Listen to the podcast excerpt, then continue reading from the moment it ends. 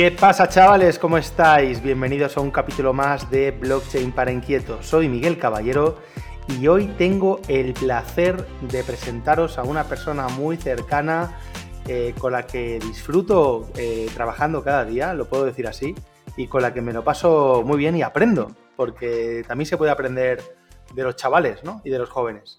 Hoy, el capítulo de hoy lo, he llamado eh, Situación macro y cripto en la piel de un millennial. Y tengo conmigo a Xavi Armengol. Xavi, ¿cómo estás? Muy buenas.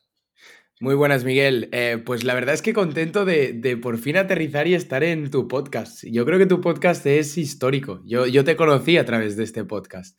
No, hace falta ser pelota, ¿eh, Xavi? No hace falta. No, no, no, de verdad. Y creo que además muchos tutelianos lo comparten. Muchos hemos conocido la comunidad tuteliana a través de este podcast. Y la verdad es que cuando me propusiste pasarme por aquí como bien millennial, generación Z que soy, eh, pues me, hizo mucha ilusión. Con lo que muy contento, muy contento de estar aquí hoy dándole al micro. Fenomenal. Bueno, Xavi, eh, los tutelianos te tienen hasta la sopa, te tienen muy fichado. eh, Xavi Armengol, pero, pero ¿quién es, eh, ¿quién es Xavi Armengol, para quien no te conoce? ¿De dónde vienes? ¿Qué haces en la vida? ¿Y en qué trabajas? Mm. pues sí, aquellos que quizás no, me conozcan tanto, em, yo, yo soy un joven de, 21 años, nací en el 2001 em, y estoy estudiando ahora en la Universidad de Barcelona. Estoy estudiando International Business porque es evidente que me gusta mucho el sector empresarial, me gusta mucho los negocios. Pero yo antes de empezar la carrera universitaria decidí hacer un, año sabático y me fui un año entero en Australia, donde pude aprender más el inglés, pude vivir solo, un poco me independicé, que era algo que, me picaba mucho la curiosidad y iba en busca de experiencias. Y tras ese evento y eso, esa época tan buena, tuve que volver a la normalidad, a estudiar, a sacarme una carrera, como estoy haciendo, pero por el camino me he dado cuenta que, aprendo muchísimo más eh, en práctica y trabajando en el marketing de una empresa como la de Stutelus que, en la aula, la verdad. Eso es cierto. Bueno, entonces trabajas en Tutelus. Así es, trabajo en Tutelus. Eh, no puedo trabajar en más sitios porque el día solo tiene 24 horas, pero tuve una gran suerte de empezar todo esto con Rental, porque Rental fue el primero que contacté. También estuve trabajando con Fit, eh, Token. Y, este mundo me fascina. Ya, ya, te digo, Miguel, siempre he dicho que lamentablemente no puedo trabajar en más sitios porque ya no me da, no me da el día, pero me fascina mucho el ecosistema que hay aquí. Bueno, ¿y qué, haces? ¿Qué haces en Tutelus, para quien no te conozca? Yo en Tutelus soy dinamizador eh, de la comunidad, siempre como Miguel dice, el que está en todos los sitios. Muchos me estáis hartos de mí probablemente. Y también soy creador de contenido. Intento pues, aportar el máximo contenido para todos nuestros tutelianos, para que se acerquen a nuestra comunidad, para que aprendan, para que juntos podamos evangelizar y enseñar de este, de este enorme y, súper disruptivo ecosistema cripto. Y esta es un poco mi, labor. Fuera de Tutelus, también puestos a, explicar un poco quién soy, también hago de canguro, también hago de árbitro, soy árbitro de fútbol de niños pequeños, y, alguna cosilla más por ahí. Qué bueno. No relevante. Bueno, Xavi, por, edad estás en la generación Z. Eh, eh, bueno, nos llevamos, nos llevamos más de 25 años tú y yo, somos de generaciones distintas, lo cual no significa, ¿verdad?, que no podamos trabajar juntos y tener filosofías similares, ¿no? En muchas cosas. Pero desde luego que hemos nacido en otra España, yo he nacido en otra España diferente de la tuya, eh, preparando este podcast, ¿verdad? Comentábamos que tú no has conocido la peseta, es que no la has conocido.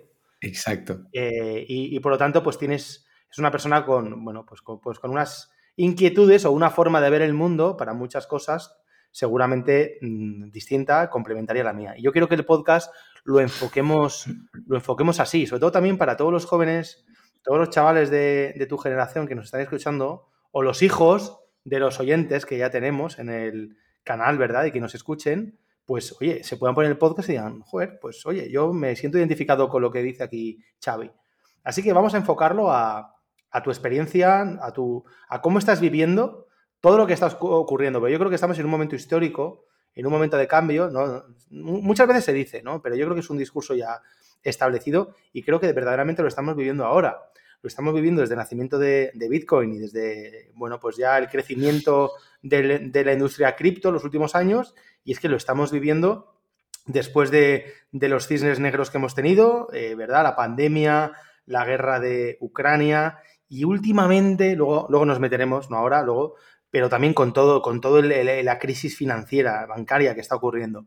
Así que yo creo que no, es habitual estar en un momento macro así, en el que, bueno, pues hay muchos problemas, pero también muchísimas oportunidades. Así que yo quiero, Xavi, que empecemos por aquí. Eh, ¿Cómo ve el mundo un chaval de 21 años en 2023?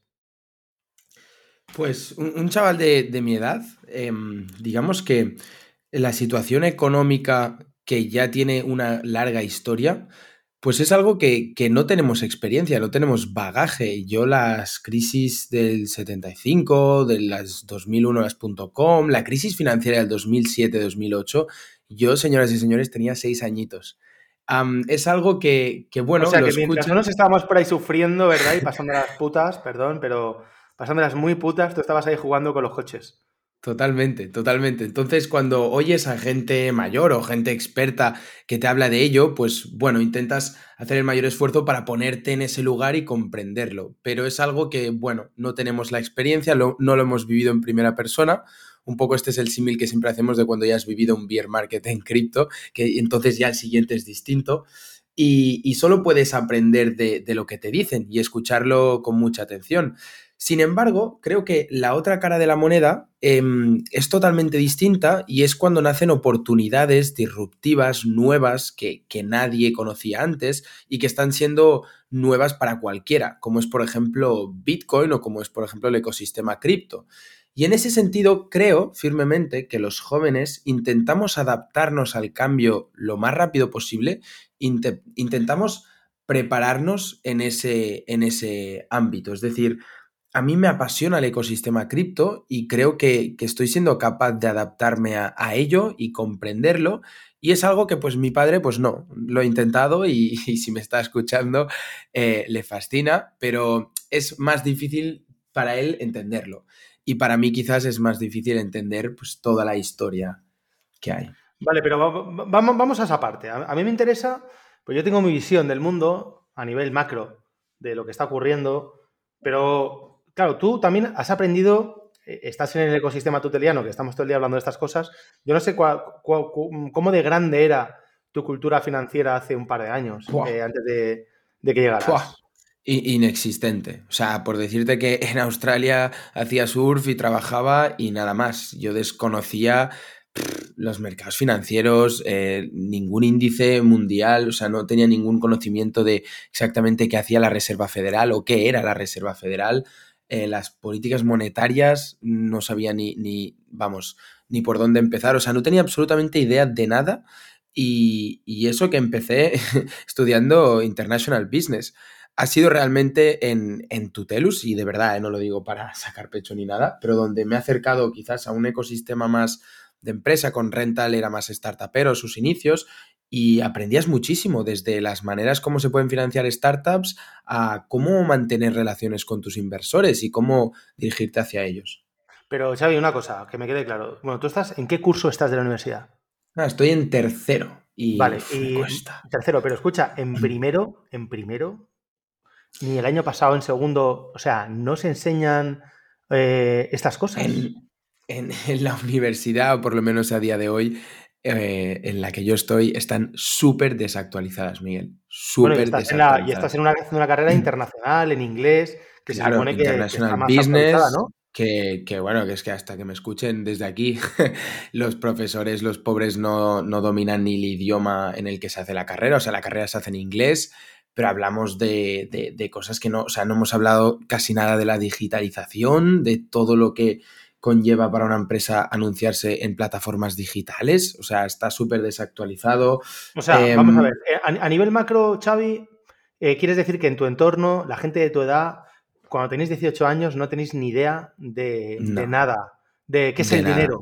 ¿no? ¿De qué es el dinero? Ya no te digo gente que se haya leído el patrón Bitcoin, sino eh, padre rico, padre pobre, ¿no? Un clásico, tampoco, ni idea, ni idea, ¿no? ¿Qué va? Es, muy triste y, lamento si, si, hay tutelianos oyentes que tengan hijos, pero yo creo que nuestra generación, aparte de llamarse Z, yo la considero una generación atontada. Atontada, porque justo lo que acabas de decir, Miguel, lo desconocen. O sea, de verdad, pongo la mano al fuego que compañeros de mi clase no saben lo que es la Reserva Federal, no saben lo que es el M1, el M2, pero sí saben todos los influencers que están en TikTok, sí saben todas las nuevas zapatos Nike y sus nuevas marcas, sí saben en qué equipo juega los mejores jugadores de fútbol, eh, pero tampoco saben las capitales de Europa, tampoco saben el dinero, tampoco saben quién lo controla y tampoco saben ninguna crisis ni, ni cuándo fue el crack del jueves negro. Bueno, en esto, en esto, Xavi, te tengo que decir también que yo creo que, desgraciadamente, pero eh, eh, esto ocurre siempre, ¿sabes? En todas las, en todas las generaciones ocurre lo mismo. O sea, yo, eh, si hubiese descubierto padre rico, padre pobre con 18 años, me habría ido mejor la vida. Y seguramente habría evitado algún, alguna, algún que otro problema, ¿no? Pero no, no tienes ni idea. O sea, yo creo, a tu edad es normal. O sea, tú quizás lo veas como. O sea, tú eres el bicho raro, porque eres el tío inquieto que aprende de estas cosas y que con 21 años, pues ya lleva dos años trabajando en una empresa como, como Tutelus o Rintal y Tutelus, ¿verdad? Mm. Eh, y eso no, no, es habitual a tu edad, o sea que eres muy espabilado. Pero no les culpo desde el punto de vista de que dos cosas. Una, no todo el mundo tiene tu iniciativa y por lo tanto mm, tiene la capacidad de autoaprendizaje y de buscarse la vida y que luego que el sistema no ayuda, ¿no? Ni las universidades, ni los colegios. Es todo lo contrario, ahora hablaremos más, pero desde el Estado, o sea, desde los estados, desde los órganos de poder, se intenta, ya lo sabemos, adormilar al ciudadano y que no piense, ¿no? Y que cuanta menos cultura financiera tenga, mejor. Entonces le dan eh, pan y circo, es lo que siempre ha pasado, ¿no? Pues el fútbol, el TikTok y, lo que se tercie. O sea, que lo, que te ocurre yo creo que es bastante habitual, ¿sabes? Hmm. Dicho esto, dicho esto, em, ¿cómo ves tú la situación? O sea, ya has leído, tienes cultura financiera, em, ¿cómo está el mundo, tío? ¿Cómo, cómo ves tú estos últimos pues años? A, mis, a mis ojos, ahora mismo, eh, eh, la imagen es, fea, está, está oscuro esto. No, no parece que estemos en una situación muy, muy buena o tranquila. Creo que, la economía macro está muy frágil y, prueba de ello, quizás podríamos decir que el detonante fue un poco todo lo, que conllevó el COVID y, toda la cuarentena y, paralizar las economías, pero creo que ahora lo, lo vamos a sufrir y, sobre todo pues los pequeños retailers, los pequeños hogares eh, son los que más lo, van a sufrir. Creo que, que, la imagen está fea, que no sé, pero mucha gente oigo que va mencionando crisis de 2007-2008, o sea, si ahora nos pusiéramos a buscar en el buscador de Google las palabras más, más buscadas saldría 2007-2008 y, y, la cosa está, está bastante, bastante mal. La imagen en sí no, no, sé cómo terminará, pero, pero sí sé que van a haber consecuencias y, parte de ello las estamos viendo con todos los cisnes negros que están ocurriendo.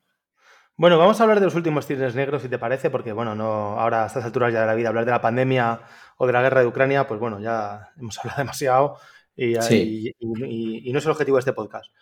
Pero, ¿qué está ocurriendo? ¿Qué está ocurriendo, macho, últimamente? O sea, eh, hace un, menos de un mes, Silicon Valley Bank, eh, bueno, hace menos de un mes, no, hace dos semanas, eh, esta semana pasada Credit Suisse, ¿qué, está pasando, macho? ¿Qué pasa con la Reserva Federal? ¿Qué pasa con la emisión de dinero? ¿Qué pasa con Lagarde? ¿Qué pasa en el mundo? Concretando ya. Parece ser. Vamos a, vamos a concretar entonces. Eh, con, con, lo que decíamos del COVID, se inyectó muchísimo capital. Todo el mundo sabe qué pasa cuando se inyecta capital, aumenta la inflación y por lo tanto, pues a medio o largo plazo te encuentras con una inflación descontrolada y una economía demasiado excitada, que es un poco lo que nos pasó en 2022. Pues obviamente hay que poner la maquinaria a, frenarla, a contraer esa economía, a, relajarla y por ello subir los tipos de interés como una de las muchas medidas que están haciendo. Ojo que ah, por detrás hay más cosas, no solo las subidas de tipos de interés al 3,5. El momento que estamos grabando este podcast, acaban de subir en el Banco Central Europeo al 3,5. Pues eso obviamente aumenta el valor del dinero y estrangula, aprieta mucho más a los bancos.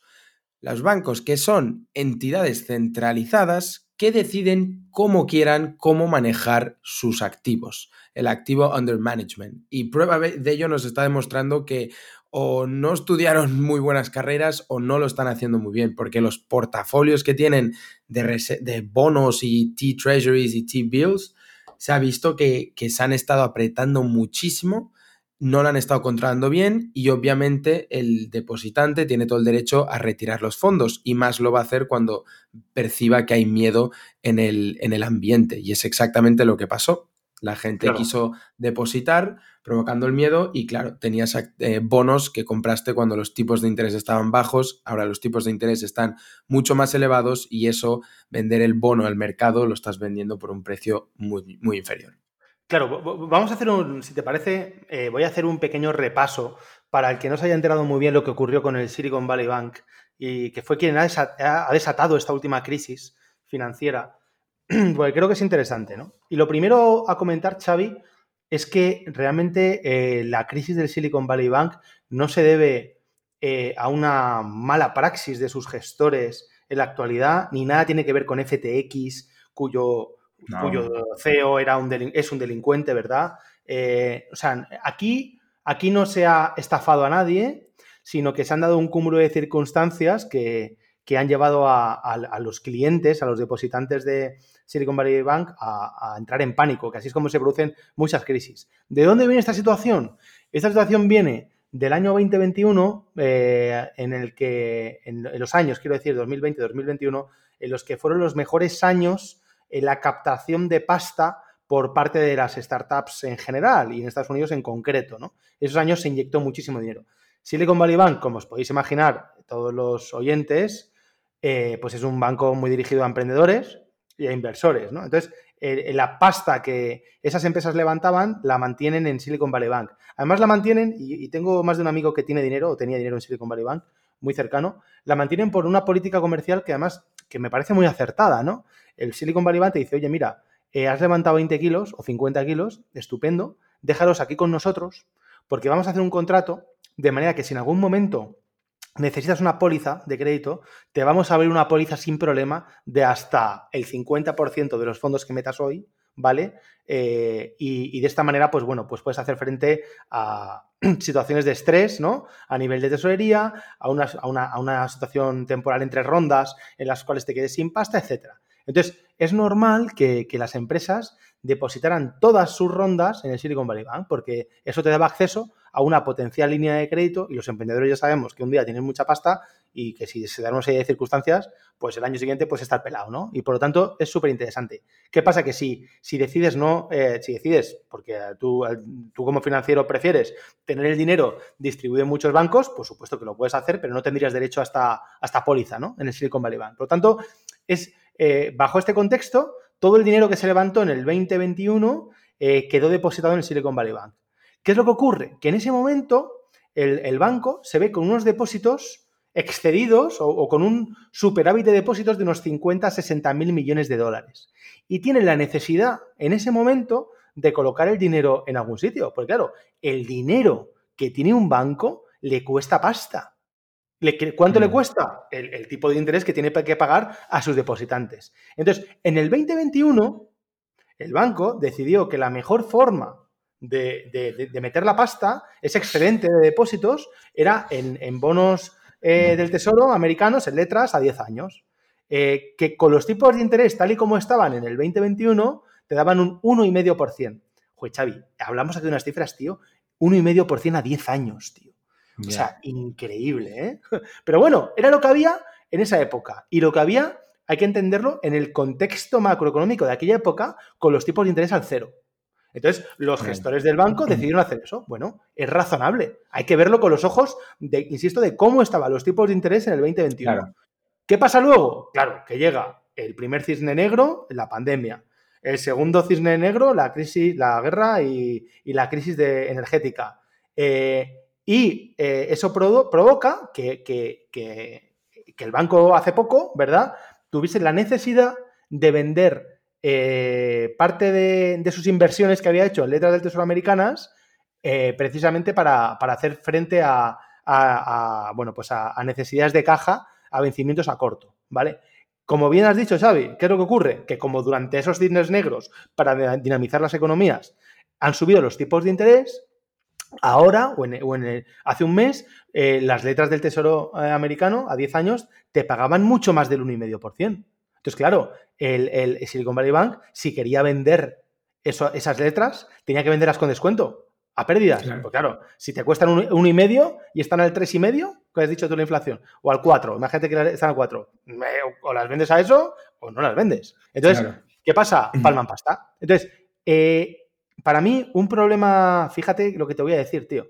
Yo creo que gran parte de esta crisis se habría evitado si el CEO de Silicon Valley Bank hubiese tenido más habilidades emocionales. Porque en esta tesitura de haber perdido pasta, perder, creo que perdieron 1.800 millones en esta operación, el Silicon Valley Bank, tampoco es una crisis. Es decir, que un banco pierda 1.800 millones tampoco puede parecer una barbaridad, ¿no? Pero de verdad que esto a nivel contable tampoco tiene que suponer el final de un banco. Entonces, ¿qué pasa? Que sale el CEO de la empresa de Silicon Valley Bank diciendo, fíjate tú, ¿eh? diciendo, por favor, que nadie entre en pánico, que no pasa nada, que vamos a superar esto, que nadie entre en pánico. Pero ¿cómo puedes decir eso? Eso, es, la mayor, eso es la mayor cagada. Xavi, no pienses en un elefante, Xavi. Eh, claro, no pienses en un elefante. ¿En qué piensas? En un elefante. Hostia, tío. Que nadie entre en pánico. ¿Qué ocurre? pánico absoluto. Claro. Pánico absoluto. Entonces, empieza todo el mundo a, querer sacar eh, los fondos, ¿vale? Eh, y el banco se empieza a quedar sin liquidez. Normal. Hmm. Pero eso le pasa al Silicon Valley Bank o al Banco Santander. Si todo el mundo va a sacar el dinero a la vez, el banco se queda sin liquidez. Entonces, el banco intenta emitir una ampliación de capital de manera urgente y habla con sus principales inversores para que le metan pasta. Eh, porque, no porque se habían quedado sin liquidez. Pero claro, ¿qué es lo que ocurre? Que con esos eh, movimientos, esos mensajes que había lanzado el CEO, a ver quién es el guapo que decide y seguir inyectando pasta al banco. Porque el mensaje subliminal que había transmitido el CEO es que esto es un zombie. Y los inversores invierten en, en crecimiento y en negocios de futuros, no en rescatar a alguien que está ya medio muerto. Entonces, claro, ¿qué pasa? Que cuando, cuando eh, plantea la ampliación de capital nadie acude. Entonces, si le unes la crisis, la pérdida de 1.800 millones, la retirada eh, de locura de, depósitos, no tener liquidez y que nadie quiere eh, suscribir la ampliación de capital, interviene el Estado de California eh, y el banco a la quiebra, claro. Entonces, bueno, ahora, ahora nos contarás tú, me callo ya, porque ahora nos contarás tú qué efecto tuvo esto en el fin, el fin de semana pasado sobre USDC. pero bueno, eso fue un poco la, la situación. Entonces, ¿ha habido mala praxis? No. Eh, ¿Ha habido una situación específica que ha puesto a la gente en pánico? Sí. Eh, ¿Se ha llevado por delante un banco? Sí.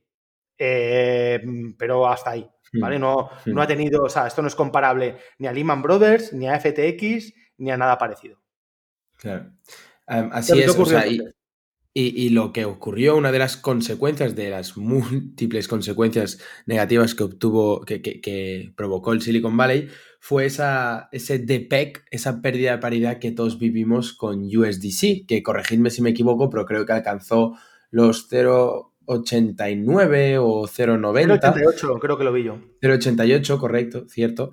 Em, y, es cuando un poco también el ecosistema cripto un poco entró también en pánico o, hubo muchas preocupaciones. Y es que no hubo ni mucho menos ninguna mala praxis de USDC. Es más, USDC tiene mm, la mitad y mucho más de sus colaterales en activos de garantía, entre comillas, llamémoslo así, activos del gobierno, tesoros, eh, bonos, letras del tesoro, con lo que USDC no, no emitió nada, no, hizo nada mal, eh, pero sí que tenía parte de su liquidez una, gran parte de su reserva líquida la tenía en 11 bancos. Uno de, estos bancos era Signature Bank también.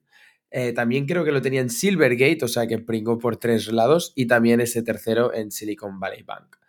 USDC a mí me lo contó Dimitri, profesor del bootcamp de Fide Tutelus, me lo contó súper bien y yo no podré contarlo tan bien como él, pero lo que tuvo que hacer entonces USDC era si perdió por un lado, que creo que era por las liabilities, aumentar la misma cantidad de las pérdidas que había afrontado en sus assets para volver así, eh, mintear, inyectar nuevos USDC y volver a la paridad.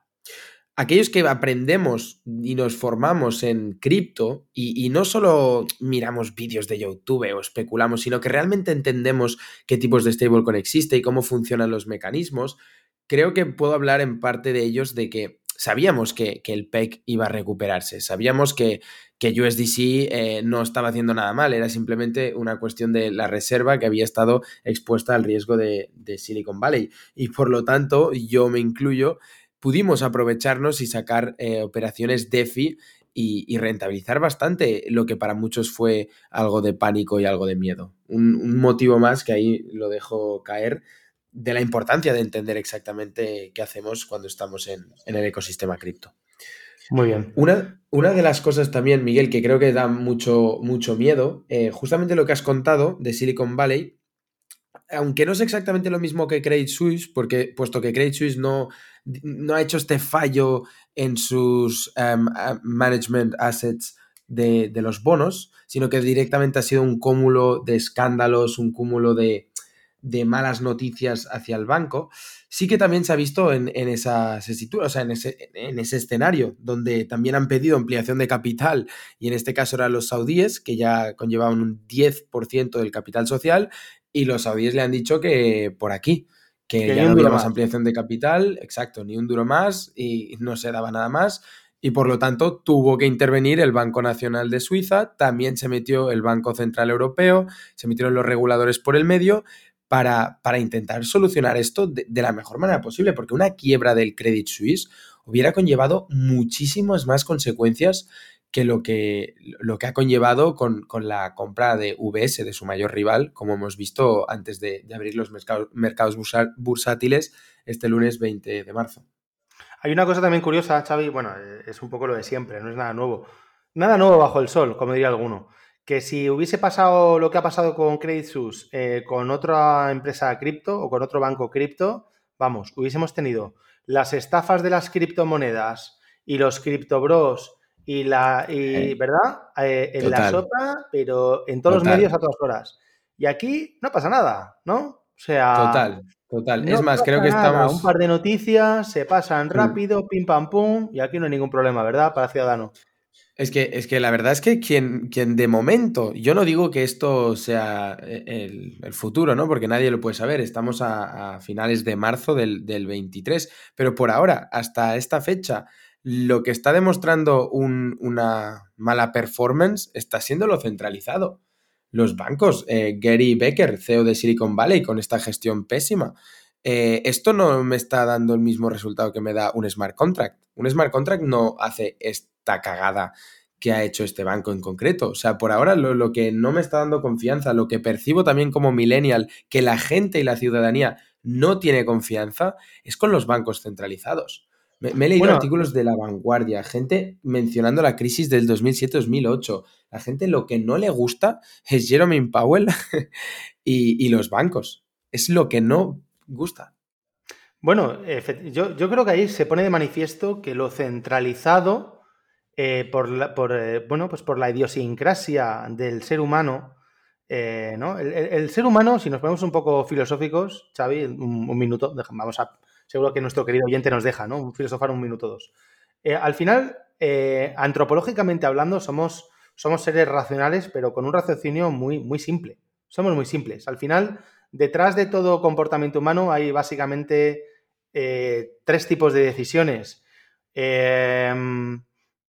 Yo te diría sexo, em, alimentación, o sea, subsistencia, supervivencia y poder. No hay más. Hmm. ¿Vale? Sexo, como animales que somos, supervivencia en el sentido de hay que comer, al final nos tenemos que alimentar, y poder, ¿no? Y el dinero entra dentro del poder. Y todo lo que tenga que ver con economía, etcétera, al final es poder, ¿no? Entonces, ¿qué pasa? Que los modelos centralizados ponen de manifiesto los riesgos que tiene el poder. Y como el poder es algo que todo ser humano anhela, pues, eh, es que es muy peligroso. ¿Qué es lo que ocurre cuando tú descentralizas el poder? Joder, está genial, porque nadie tiene el control de nada, ¿no? Eh, estaba escuchando hace un rato una entrevista que le hacían al amigo Jack Myers, eh, que es, eh, bueno, pues un tío muy, muy del mundo Lightning Network, colega de, de nuestro querido colega Carlos Roldán, eh, un tío que lleva desde los inicios de Lightning. Y bueno, como Carlos estuvo en los inicios, son, son, son muy colegas del, inicio, ¿no? Pero bueno, Jack Myers se ha posicionado ya como una voz, un referente desde el punto de vista de Bitcoin, sobre todo los medios americanos, ¿no? Y al final, y al final em, en la entrevista de, hablaba, de esto, ¿no? Decía, bueno, pero ¿qué impide? Le decía el, periodista, bueno, ¿y qué impide que Bitcoin eh, modifique el número de, bitcoins, ¿no? Porque al final eh, hablaba todo, el mundo, o sea, todo el rato la crítica que le, hacían a él era en relación a, bueno, pues que si Bitcoin son 21 millones y ese es el gran poder que tiene, que no se puede modificar la oferta, el supply, pues si se pone de acuerdo todo el mundo, pues al final se podría modificar, ¿no? Y entonces este hombre le decía, bueno, para empezar es que eso no depende de nadie, el poder está descentralizado. Entonces, cuando nadie tiene más, más poder que otro, y eso ocurre en la red de Bitcoin y solo en Bitcoin, las cosas hay que decirlas tal cual. Yo no soy maximalista, tú lo sabes, eh, no, Xavi, un tío muy, muy, muy, de medio, pero las cosas son como son. Y todas las redes tienen, eh, hay entidades que tienen algo de poder, salvo Bitcoin, ¿no? Entonces, si el poder está descentralizado, no hay nadie que pinche ni corte nada, tío. Entonces, esa es la única manera de, no caer a largo plazo, ¿no? En que, que no haya el mínimo atisbo de probabilidad de que alguien se intente aprovechar.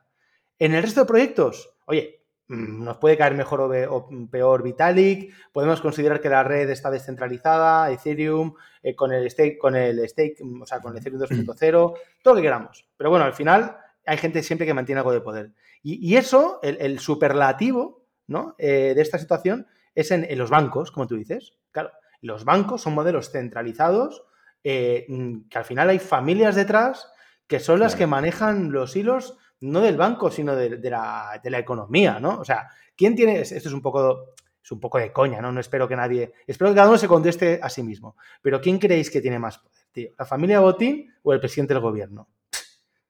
Pero los presidentes van y vienen. Pero la familia siempre está ahí. ¿Verdad?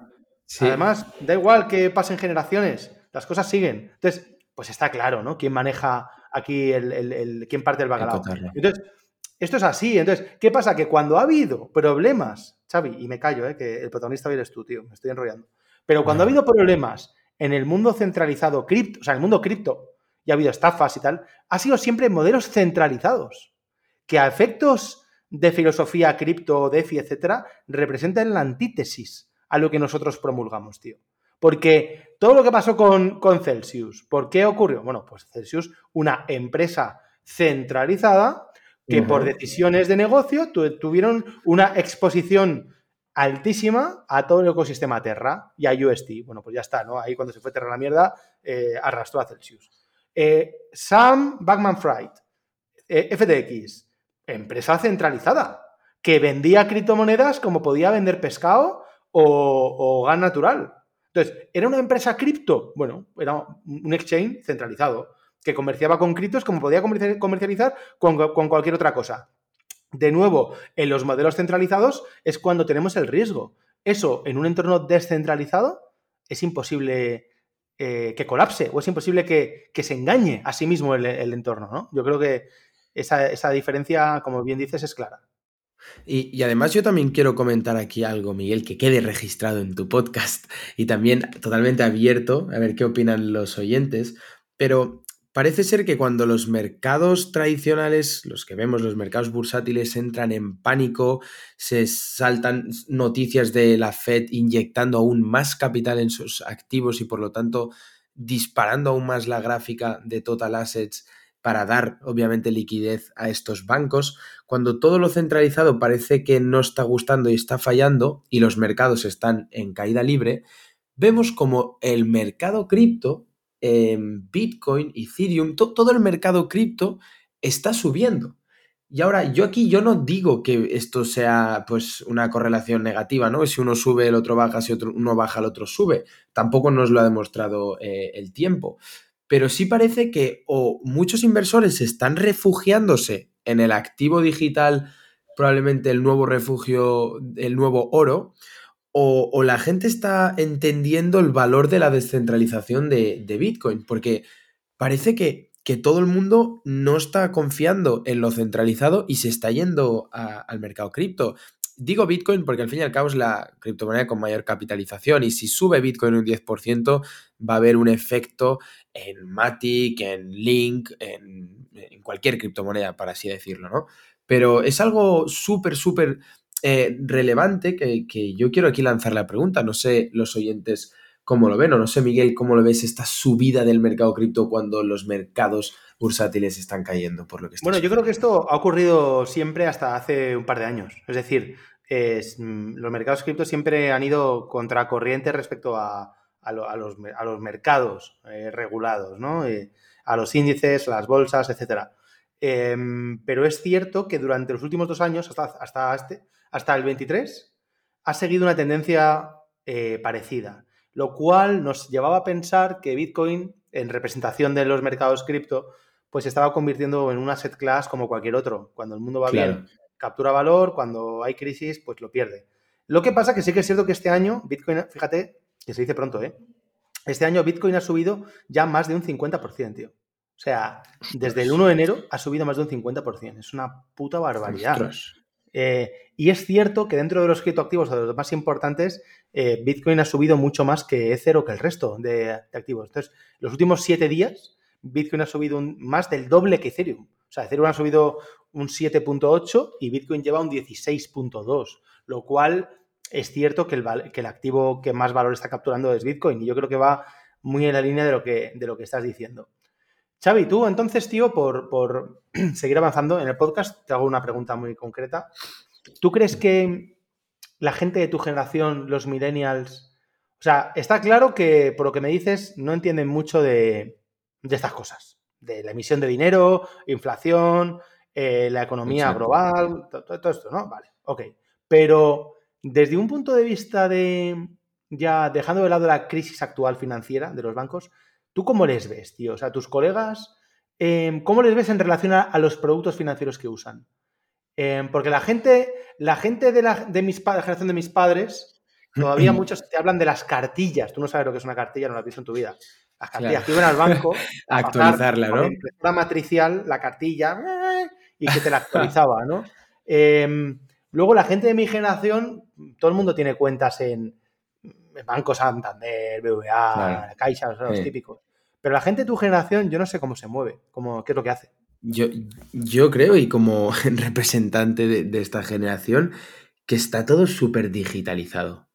Es decir, nosotros ya no estamos acostumbrados a ir a firmar algo en un papel y por lo tanto abrir una nueva cuenta bancaria. Estamos acostumbrados a pasar un KYC y hacernos una selfie con un DNI agarrado en la mano, una selfie del DNI por delante y por detrás y ya tengo una nueva cuenta eh, de Revolut, un neobanco creo que utilizamos el móvil para todo. Y si podemos hacer algo con el móvil, lo vamos a hacer antes que, de la otra manera antigua, ¿no? Y lo vemos en abrir cuentas, utilizar eh, neobancos como Revolut, comprar y, vender por Internet. Todo ya lo hacemos a través de, Internet. y también en, la consumición del propio móvil en sí. O sea, estamos pegados a las redes sociales y yo creo que hace ya más de tres años que no quedo con unos colegas para jugar al parchís o al Monopoly.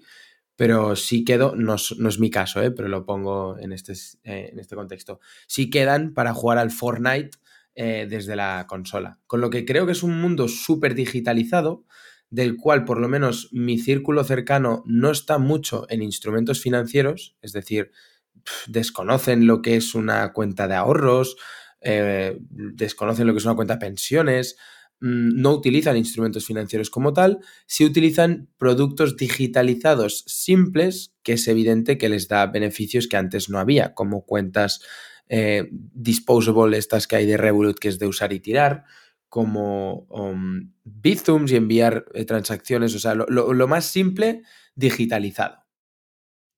Muy bien.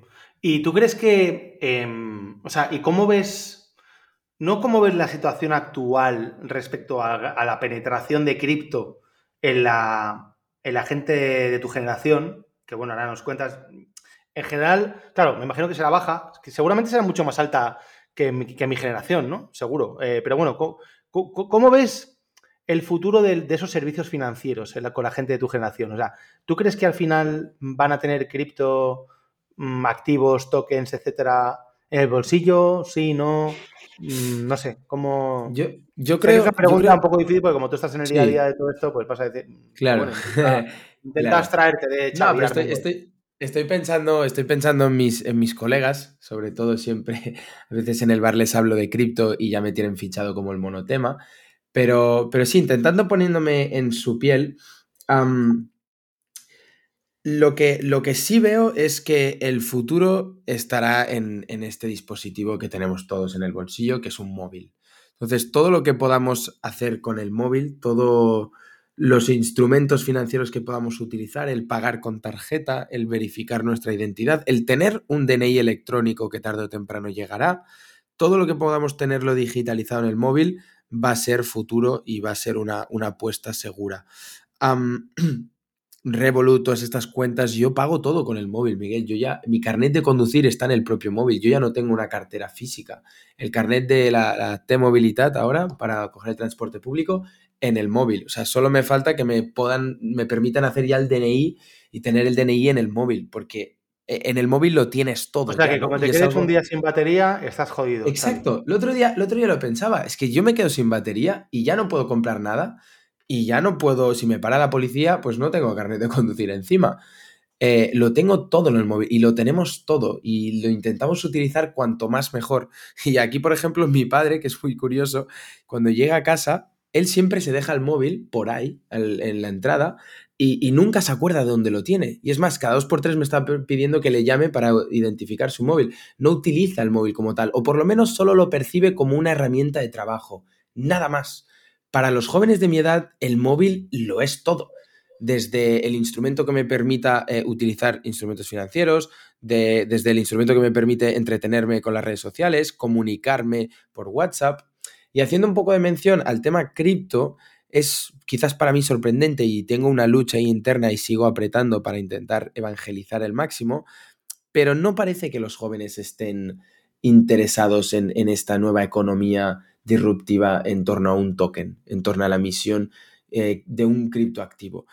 O si lo están, desgraciadamente están para creerse que van a ser millonarios y que van a hacer un 100x en una semana pero me cuesta mucho encontrar jóvenes de mi edad que les apasione este mundo, que realmente entienda todo lo, que puedes hacer. O sea, mi padre, cuando tenía 21 años, estoy convencido que no podía comprar trozos de un inmueble y ganar rentabilidad por ello. Y ahora lo puedes hacer con rental. O sea, rental te permite invertir en el real estate con un móvil o con un ordenador y con dos clics. Esto es totalmente brutal. Eso es algo que, que mi generación y hasta mis futuros hijos van a dominar y, van a hacer muchísimas más cosas en el, en el, mismo intervalo de tiempo que hacía mi padre.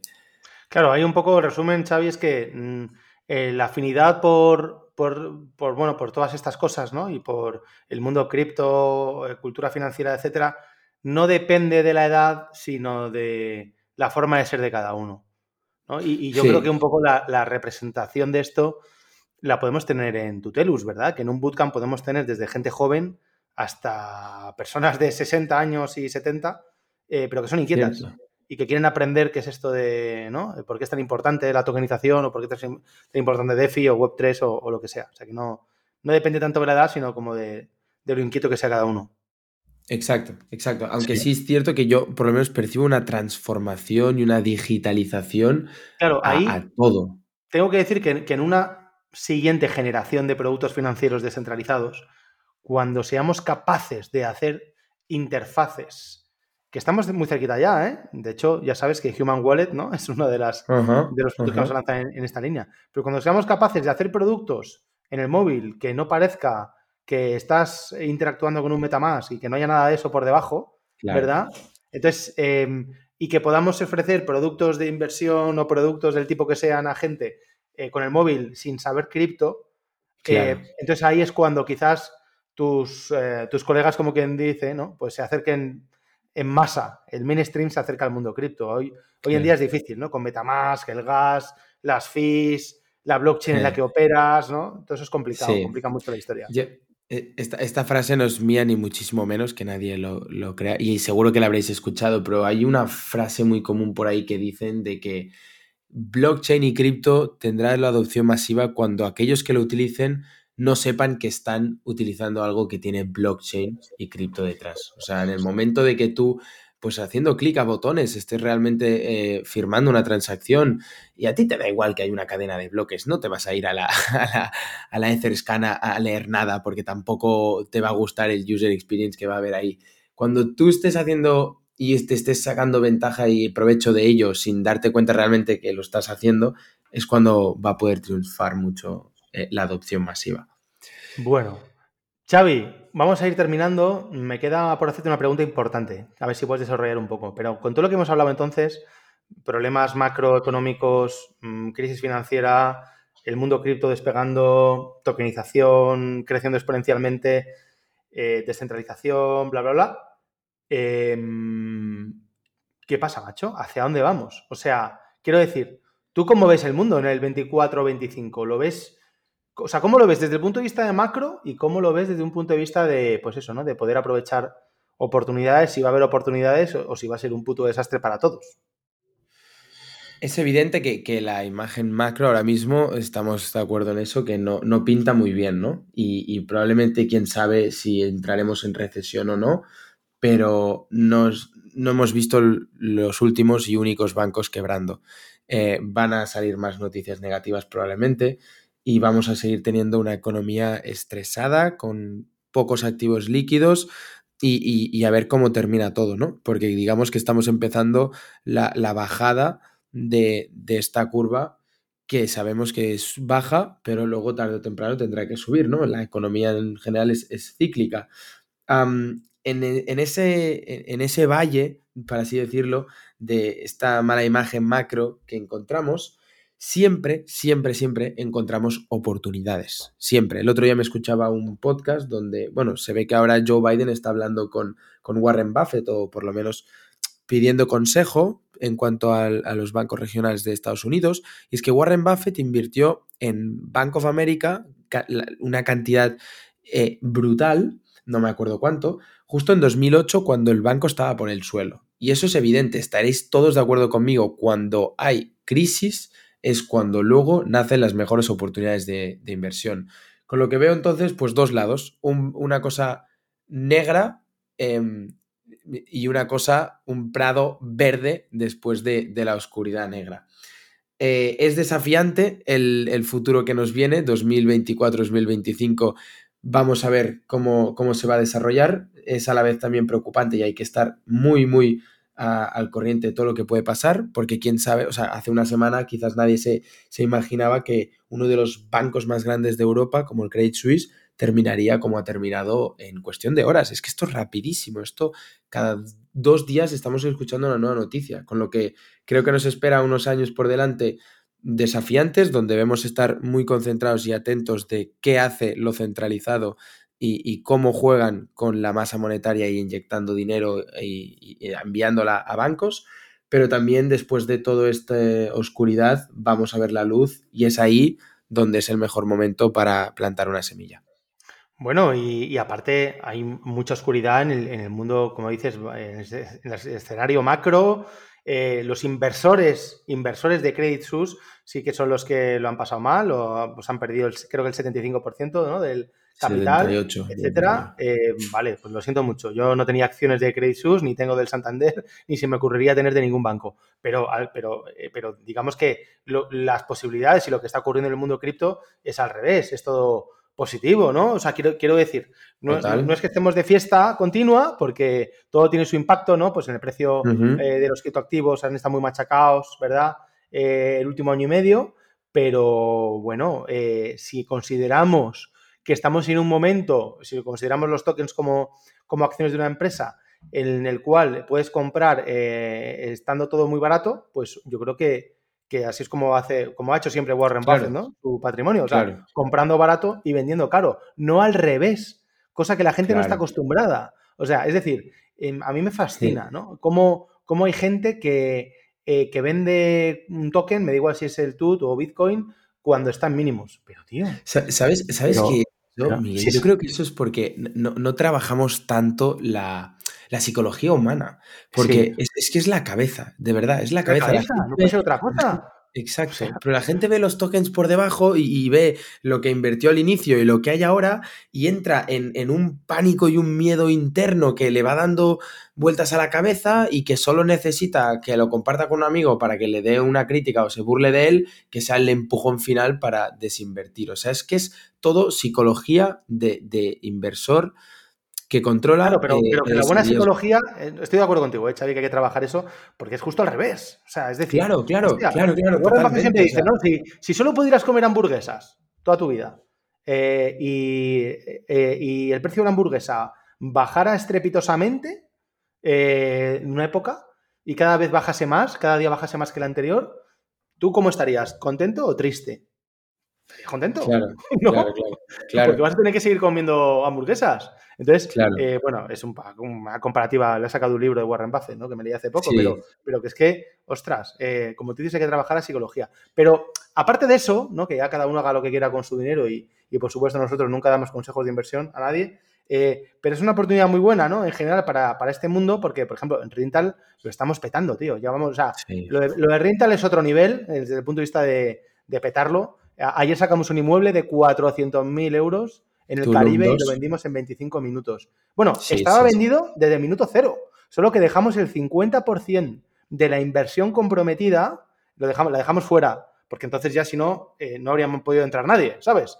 Entonces, Claro. eh, dejando el 50% de la inversión comprometida fuera, tardamos 25 minutos en venderlo, tío, 400.000 pavos. Entonces, ¿qué pasa? Que, claro, con la situación macro que hay, con la, con la, con la inflación, con, eh, con la pérdida de poder adquisitivo en dólar o euro eh, y, y con, y, y con el modelo de negocio de rental, eh, por ejemplo, ¿no? que, joder, desde 100 euros le sacas una rentabilidad anual de un 11-12% apoyada en inmuebles, tío, ostras, es que tener dinero en el banco es de, es de locos.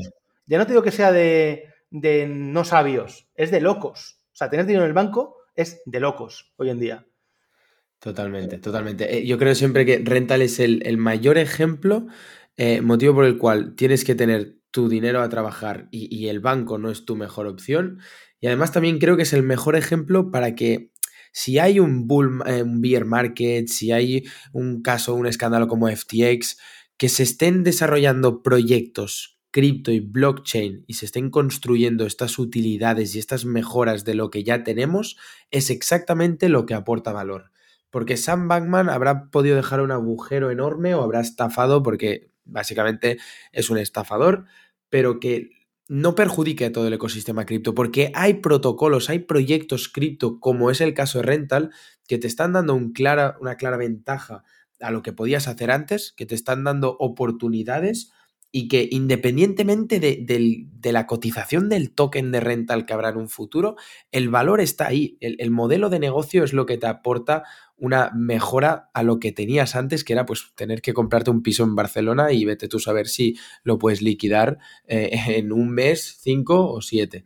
Bueno, tengo que decir una cosa, ¿eh? el próximo día voy a hablar con Eric para que nos patrocine el podcast porque También, también estaba pensando. hablando de rental y aquí no, no me ha dicho nadie que diga una palabra, ¿eh? pero Ya, ya, hemos esto es terminado por el- hablando un mogollón de, de rental. Esto es por el inmueble de ayer, Miguel, que a ti, igual que a mí, nos sorprendió tanto que se igual, nos ha de- quedado. igual que rental tenemos, ya sabéis, Turing tenemos Labs eh, con sus Turing Labs, productos. Empresote de Lanzarote, tenemos Fitoken, tenemos, eh, tenemos Simcoin, Claro. tenemos Monstropoly, tenemos mogollón de productos alrededor de, de Tutelus que hemos lanzado y que, y que están yendo muy bien y que están capturando mucho valor. Eh, bueno, Xavi, tío, llevamos 53 minutos. Yo creo que ya hemos hecho un repaso.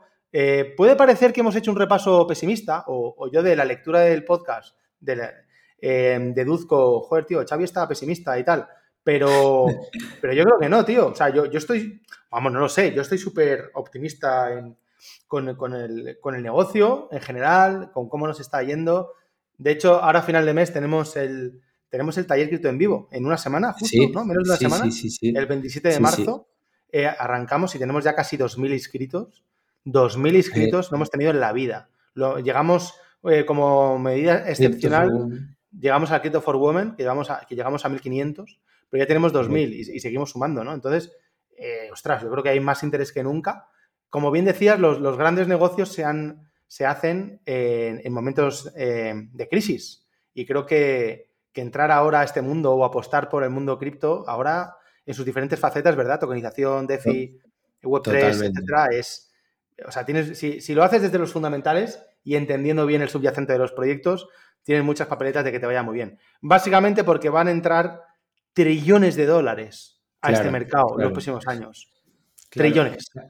O sea, exacto. O sea, a ver, a niveles eh, macros y por lo que las noticias que todos estamos conociendo, pues parece que tengamos o tenga una opinión así un poco más pesimista, ¿no? Pero es que justamente lo que acaba de decir Miguel, o eh, todos aquellos que os vais a apuntar en el taller cripto, es el mejor momento para, para aprender, o sea, es el mejor momento para conocer qué te está ofreciendo el lado de la descentralización y, esto está en, aumento. O sea, la, red de Arbitrum de 2023 year to date ha, subido más de un 84%. ¿eh? Y quizás de year to date, pues Santander ha caído tal o el Nasdaq eh, ha estado tal. O sea que por un lado tenemos los mercados tradicionales que están siendo afectados por las noticias que suceden, pero que nadie se confunda que por ahora lo que estamos viendo es que el mercado cripto está respondiendo de una manera alcista ante este miedo de lo centralizado. Cuando la Reserva Federal inyecta 300 billones de dólares más en sus activos, Christine Lagarde sube a 3,5 el tipos de interés, vamos implementando todas estas políticas monetarias para intentar frenar, cripto está adoptando toda esa, toda esa vulnerabilidad que hay en los mercados eh, tradicionales. Cripto está ahora mismo está demostrando de lo, de lo más bonito que me parece a mí. Bueno, y, te digo una cosa, ya por terminar, eso a nivel macro, pero a nivel micro, a escala de cada uno, eh, todo tuteliano que nos esté escuchando y que haya participado en los retos DeFi, que tú siempre estás por ahí eh, haciendo énfasis que la gente lo haga, en todos los bootcamps, etcétera, etcétera, y que haya participado en retos DeFi de Arbitrum, pues estarán encantados, porque dentro de dos días se libera el airdrop y hay gente que va a pillar eh, al, o sea, no, no, a ver, no tengo ni idea del precio que va a salir, todavía, pero bueno, eh, eh, ahí ha cotizando futuros de, de, Arbitrum en BitMEX y está a 1,50. Se, dice que va a salir entre 1,40 y 1,70 dólares, ¿vale? Pues la gente que ha participado en los retos de FI, es decir, los tutelianos que han, que han hecho los deberes que tú, Xavi Armengol, les has dicho que tenían que hacer, han pillado airdrops, te digo yo, que he preguntado a muchos, más o menos entre 1.500 hasta 20.000 eh, Arbitrum, ¿vale? 20.000 Arbitrum a precio de salida de un y medio, son 30.000 pavos, tío.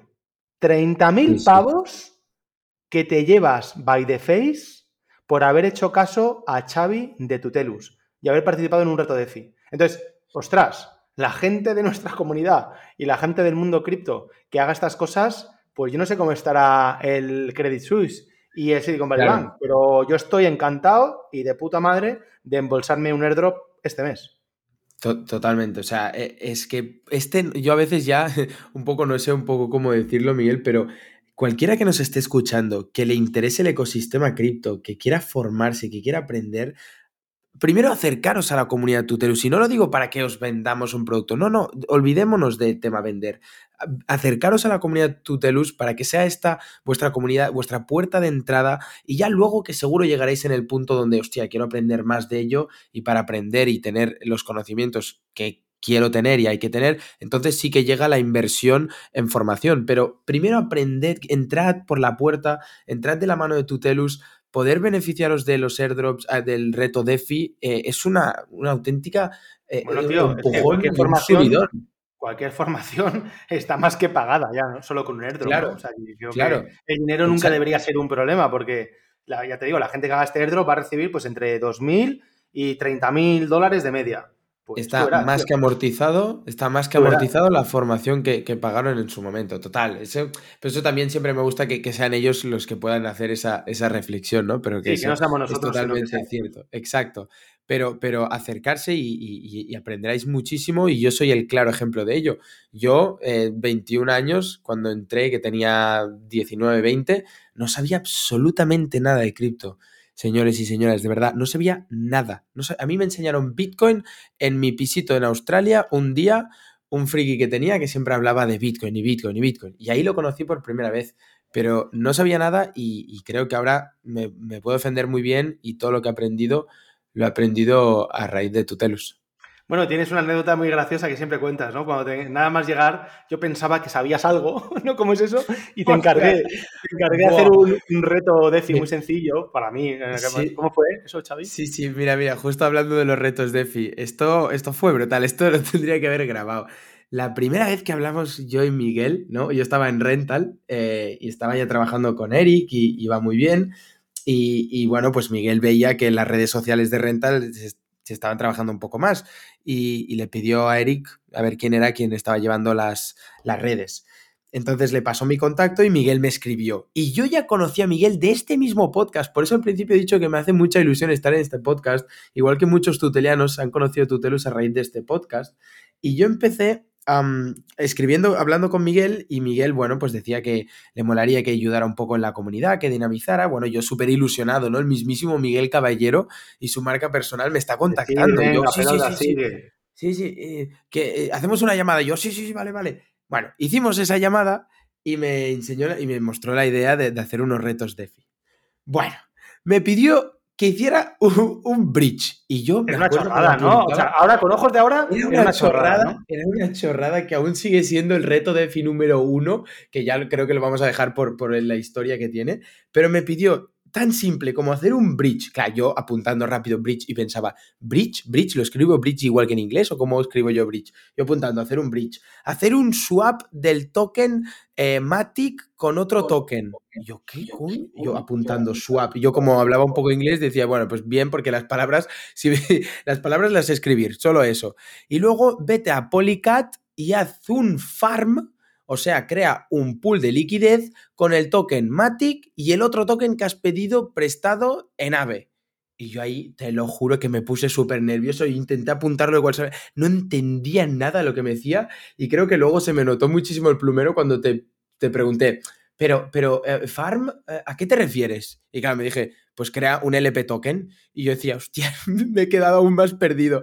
No, no he avanzado nada en la comprensión de eso. Bueno, luego me puse a buscar farm, cripto, farm, farm, cripto. A ver qué encontraba para intentar quedar bien, ¿no? Pero me recuerdo, siempre me acordaré, el primer reto de EFI, no entendía nada, Miguel, no sabía hacer ni un swap. Yo creo que es que no llegaba ni a la, la gracia, Xavi, creo yo, de esa historia es que cada vez es más fácil, ¿no? Para alguien que no tenga ni idea, aprender todos estos conceptos porque tenemos más, más base de contenidos, más literatura, más glosario, eh, más gente en la comunidad que te ayuda si no tienes ni idea, ¿verdad? Exacto. Eh, how to's, tenemos de todo. Entonces, eh, para ti hace dos años, pues no fue muy difícil. para mí hace cuatro o seis, pues fue mucho más, pues no existía mm, prácticamente documentación de nada, pero ahora es cada vez es más fácil. Entonces, esto yo siempre insisto también, Xavi, que no debería ser nunca, el no, tener base no, no, debería ser un freno para que alguien no quiera acercarse a nuestra comunidad, ¿no? En el sentido de, bueno, es que no tengo ni idea. Eh, seguro que si llego ahí doy la nota, tal. No, tío, para nada. nadie nace sabiendo, ni Xavi, ni Miguel. Totalmente. Ni, nadie nació sabiendo aquí. Totalmente. Totalmente. Nosotros también nos hemos, nos hemos equivocado y seguro que Miguel también a veces habrá enviado tokens donde no tocaba. Todos los días, me equivoco. Xavi, tío, ya llevamos más de una hora, tío. Como siempre se nos ha ido el tiempo, es algo que siempre ocurre en, eh, mi podcast, pero bueno, yo me lo he pasado muy bien. Eh, no sé mm. tú. Em, yo también. me, ha gustado mucho, la verdad es que siempre lo hablamos y lo hacemos todo muy natural, nos, expresamos muy bien. Mira, quizás no tenemos la misma edad, pero en eso sí que nos, parecemos bastante. Bueno, Xavi, eh, ¿cómo puede localizarte cualquier oyente que nos esté escuchando? ¿Cómo, cómo puede contactar con Xavi Armengol? Cualquier tuteliano, como dinamizador de la comunidad que, soy, podéis contactarme en Discord de Tutelus o en las redes sociales de Tutelus y justamente para romper esta primera barrera de entrada que os puede parecer eh, entrar en el ecosistema cripto, ahí estoy yo para juntos romperla. Me podéis preguntar absolutamente cualquier cosa. Estoy siempre abierto a ayudar desde hacer un swap, desde a cómo conocer más sobre Tutelus, desde qué, qué necesitas para ser súper tuteliano. Digo un poco las preguntas que, que siempre me van preguntando, pero por favor estáis más que invitados y tenéis mi entera disposición, pues justamente por eso, ¿no? Porque yo también estuve ahí en su momento y os entiendo perfectamente y por favor que no sea nunca nada una barrera esto, porque luego una vez rompas esta barrera que la vas a romper, hay un mundo súper interesante ahí fuera eh, que, puedes aprender. Y si me permites, con, con una última mención, quizás para los que me escuchan, que son jóvenes, jóvenes de 20, 21 años, yo también salgo de fiesta y hay que seguir haciéndolo, pero por favor también conocer de este mundo, de, la economía, de, este, es el, mercado financiero, todo lo que conlleva y este ecosistema disruptivo, el que llamamos cripto, que no sirve para hacerte millonario, pero sí para dominar mejor tus finanzas personales del día de mañana. Siempre animado a que me contacte cualquiera de mi edad también. Muy bien, Xavi. Bueno, de tu edad y no de tu edad. Cualquiera que quiera contactarte, eres un tío muy salado. Así que, nada, que yo estoy convencido que, que, vas a darle la bienvenida, una bienvenida muy cálida a cualquier persona que quiera acercarse a nuestra comunidad. Xavi Armengol, dinamizador de la comunidad tuteliana, muchísimas gracias por compartir con nosotros tus conocimientos y tu historia sobre cripto. Gracias, Miguel, gracias por invitarme. Un saludo a todos. Gracias, Xavi. Y al resto, pues nada más. Un abrazo muy fuerte y nos vemos en el siguiente podcast.